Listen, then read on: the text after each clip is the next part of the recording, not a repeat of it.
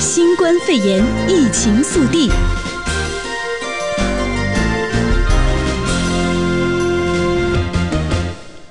欢迎回来，我们来关注一下最新的新冠肺炎疫情的实时数据统计。那么，根据最新的数据统计呢，现在全球感染新冠肺炎的确诊病例已经达拉。来到了一百四十九万八千八百三十三人，死亡人数是八万九千七百三十三人。那北美地区这边，美国的累计确诊病例呢是四十三万五千七百二十五例，死亡一万四千八百五十三例。加拿大的累计确诊病例呢是一万九千二百九十例，死亡四百三十六例。那么，根据传染病专家、白宫新冠疫情工作小组成员福西呃博士周三表示呢，尽管是新增确诊病例接近高峰，但是新冠病患的呃。患者呢是住院率下降，但本周因为新冠病毒死亡的人数仍将继续攀升。他同时还强调，即便是恢复了正常生活以后呢，仍要强制性的洗手，以及永远都不要握手。另外呢，在从四月十号，就是明天开始，洛杉矶市将全面的要求非医疗类必要产业员工以及全网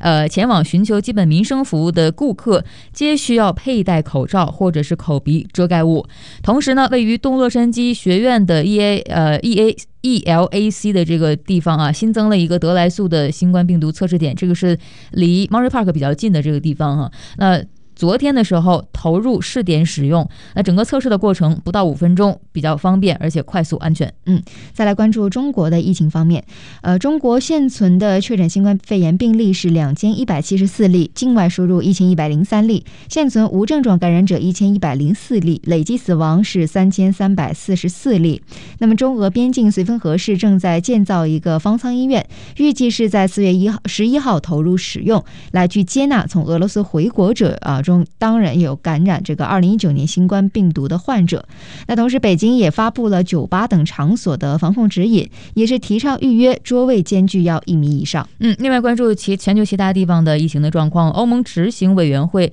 在稍早的时候呼吁申根区的成员国国家呢，呃之间需要继续的保持非必要的旅游禁令，至少限制到五月十五号，以遏制二零一九冠状病毒疾病的大流行。而世界卫生组织 WHO 欧洲区的办公室今天也指出来，尽管目前新冠肺炎疫情出现了正面的迹象，但要缩减防疫措施仍然是言之过早。嗯嗯，那澳洲卫生部长亨特也是警告呢，如果有人是蓄意向他人吐口水来去传播病毒的话呢，有可能会被判处无期徒刑。好，欢迎回来，咱们接着关注美国国内的新闻。现在呢，疫情的状况，我们呃各地呢都是有不断的更新，但是有一个地方是我们现在额外要注意的，就是美国的监狱。嗯、那美国监狱管理局在昨天宣布，共有二百五十三名联邦监狱囚犯和八十五名该局职员新冠病毒检测呈阳性。那美国监狱管理局也补充说，其中有十九名囚犯和七名职员已经康复了。那另外还有八名囚犯呢，是在感染新冠病毒后死亡。嗯，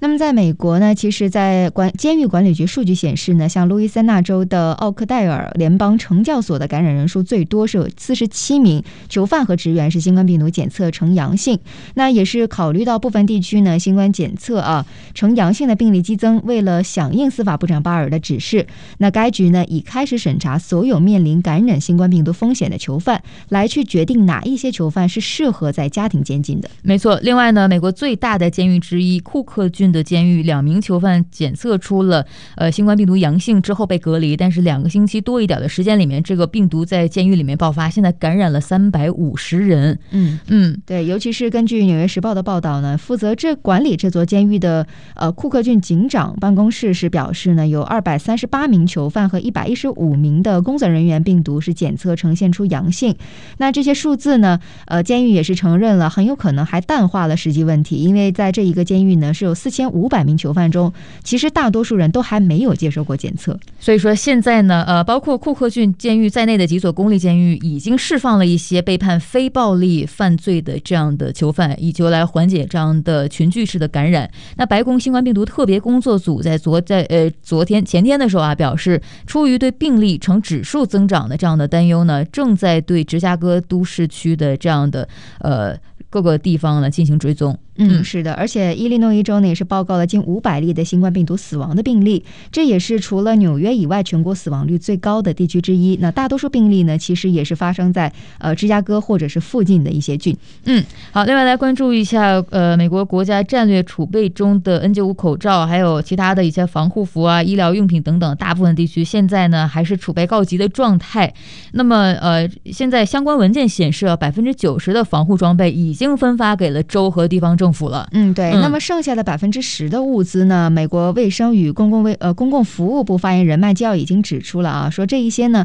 还会将作为储备来去支持联邦政府来应对疫情的措施。嗯，因为这现在是防护的装备告急，那像呃美国的航舰罗斯福号，现在这些防疫的官兵用的是旧 T 恤来做口罩，嗯，呃，做这种自制的口罩来防疫。是的，呃，那也是由于这个舰艇先天的这个特性呢，其实官兵是很难去呃，在这个有限的空间之内保持标准的社交距离的。对，那也是根据报道呢，五角大厦命令船上的官兵在无法保持安全距离的情况下，必须要遮蔽脸部。但是呢，舰上还没有广泛的去分发口罩或者是个人防护设备，所以说呢，这个官兵啊会不得已只能用旧 T 恤来去赶制一些口罩防护自己。嗯，好，接下来咱们关注一下呃，关于初选的总统初选的消息。消息啊，那有意角逐美国民主党总统提名的联邦参议员桑德斯在昨天的时候呢，宣布退出初选了。那这让前副总统拜登呢，几乎是毫无悬念的成为了民主党总统的提名人。他将会代表民主党来挑战寻求连任的现任总统特朗普。嗯，那桑德斯呢，也是透过视讯发表公开来讲话啊，说感谢他以往的支持者的共同努力。但是他也坦言，其实通往胜利的道路呢，其实几乎已经是不可能的了啊。但是呢，尽管是宣布。退出了初选，桑德斯也是誓言运动是并未结束的，他也仍将会持续为他自己的这些理念去奋战。嗯，那前副总统拜登呢，在桑德斯宣布退选之后，发表了一份声明，他盛赞桑德斯不仅参加政治运动，而且创造了一场运动。而拜拜登呢，也是公开的表示啊，他将会选择一位女性的副总统做搭档。那不少的媒体啊，现在近日就纷纷的猜测出了一系列的人选名单哈。不过呢，拜登团队说仍然还在考虑当中。嗯。回来看加州新闻。那么，尽管呢是在我们加州各地方当局都已经是在近日加大了一些检测的力度，但是呢，根据统计来说，加州的检测力度啊，其实还是仍然是远远落后于其他州的。那么，间接也使得许多未经检测的感染者呢，都在不知不觉当中继续具有这个传播疫情的情况。嗯，那么根据洛杉矶时报的报道呢，目前加州已经进行了十四万三千一百七十二项的测试，也就是说，每十万人有三百六十二人获得测试。与两周前每十万人中只有三十九人接受测试的数据相比，已经明显大幅的增加了。嗯，那而且加州的患者即便是接受了筛检呢，还是要等待多天才能够知道结果。而没有发烧等这样症状的人呢，要获得筛检机会也是更加的困难了。那筛检过程当中无法加快和加大规模，其实一直是使加州的公共卫生官员感到沮丧的一个原因，也是直说呢，如此限制了公共卫生部门对于感染模式的理解。想要去减缓冠状病毒的传播，其实也是更不容易。对，不过我们加州州长纽森在七号的时候呢，对呃咱们民众啊也是表示了说，现在呢在加州新冠疫情的传播曲线正在弯曲，这个弯曲呃同时也在伸展，这个意思呢就是代表了病毒传播正在趋缓。那，预防短时间内增加呃增加这样的呃更多的大量的病患这是比较重要的。呃，但是现在呢有预计说五月的某个时间点，加州的疫情可能会达到一个高峰。嗯，是的。那虽然说呢，现在检测其实并不容易啊，但是呢，在我们呃华人区在 Monterey Park 地方呢，是有新增了一个叫 Drive Through 的新冠病毒，嗯、对德莱素的新冠病毒测试点。嗯、那也是在八号的时候，昨天的时候就开始投入使用了。那测试场地呢，是位于东洛杉矶学院 ELAC 的呃西侧的停车场啊。嗯。那民众呢，可以按照顺序驾车驶入之后呢，现场工作人员会交给乘客测试盒，那自己自己进行测试之后呢，再密封好样品放回到收集框之内，整个测试的过程当中不到五分钟，而且非非常的方便，也快速安全。对，那测试开放的第一天呢，是来测试的人络绎不绝，但是几乎是不用来等待。那包括呃从停车场到测试完离开，就总共加起来是不到十分钟的时间。那刚才一有说过，这个 Elec 东洛杉矶学院呢，它是测试站是在蒙特利公园市，呃，圣盖博士等等啊，这个属于华人聚集的城市。那所以来测试的人有不少是我们华人的面孔啊，嗯，到现场来。那现在这个测试点呢，是每天的早上九点钟到下午的五点钟，一周七天开放，预计每天可以为二百五十人来进行测试。呃，居民来测试之前呢，还是得在呃提前上网去预约，或者是拨打号码二一一来预约，通过回答几个问题来获得测试的资格。嗯，那现在在东洛杉矶学院院的是洛县本周第开新开放的第三个新测试点之一啊。那另外两个呢，是分别位于洛杉矶市的 Charles 啊、呃，这个是在一个呃药物中心啊，还有呢是在另外一个是在 Santa Clara Clarita 的这一个县。那目前呢，洛县是有大约是有十四个得来速的检测点。没错，需要注意的一点啊，是我们要去测试之前呢，一个小时之内是不不能吃和喝任何东西的，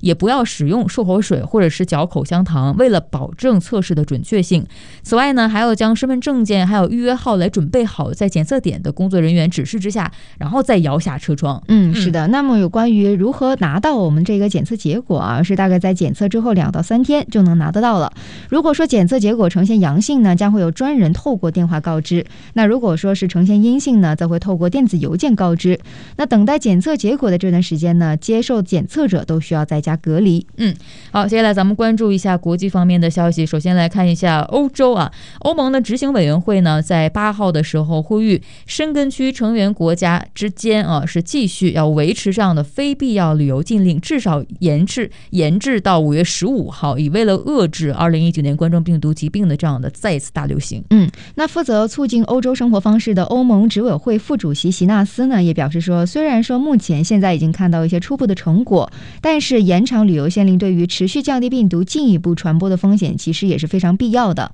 那他也是表示说呢，像当我们仍在努力确保家园安全的时候，暂时还不应该去打开大门。没错，那这一项旅游限制呢，适用的是所谓的申根区啊，包括冰岛啊、呃列支敦斯登啊，还有挪威啊、瑞士啊等等非欧盟成员。那这个也是欧盟地区寄出的最严厉的抗疫措施之一了。嗯，是的。那么不光是在这个欧盟啊这一边，那像世界卫生组织 WHO，呃，也是由于部分国家的新冠肺炎疫情出现了正面的像啊，那很多欧洲国家近来已经宣布要打算去开始放宽，用以遏制这个肺炎疫情扩散的限制措施。但是呢，呃，WHO。欧洲区的办公室也是在八号的时候指出啊，要缩减防疫措施，其实呢还是仍然言之过早的。对，其实呢现在来讲，各国的政府呃保持不断的沟通和交流，这个是才是最重要的，而且是对全球抗疫来说是最必须的这样的一个措施了。嗯嗯。那这两天呢，这个英国首相的病情其实是牵动很多人的心啊。嗯。那英国的全球民众都关注。没错没错。那全 英国的财政大臣苏纳克在周三的时候表示呢。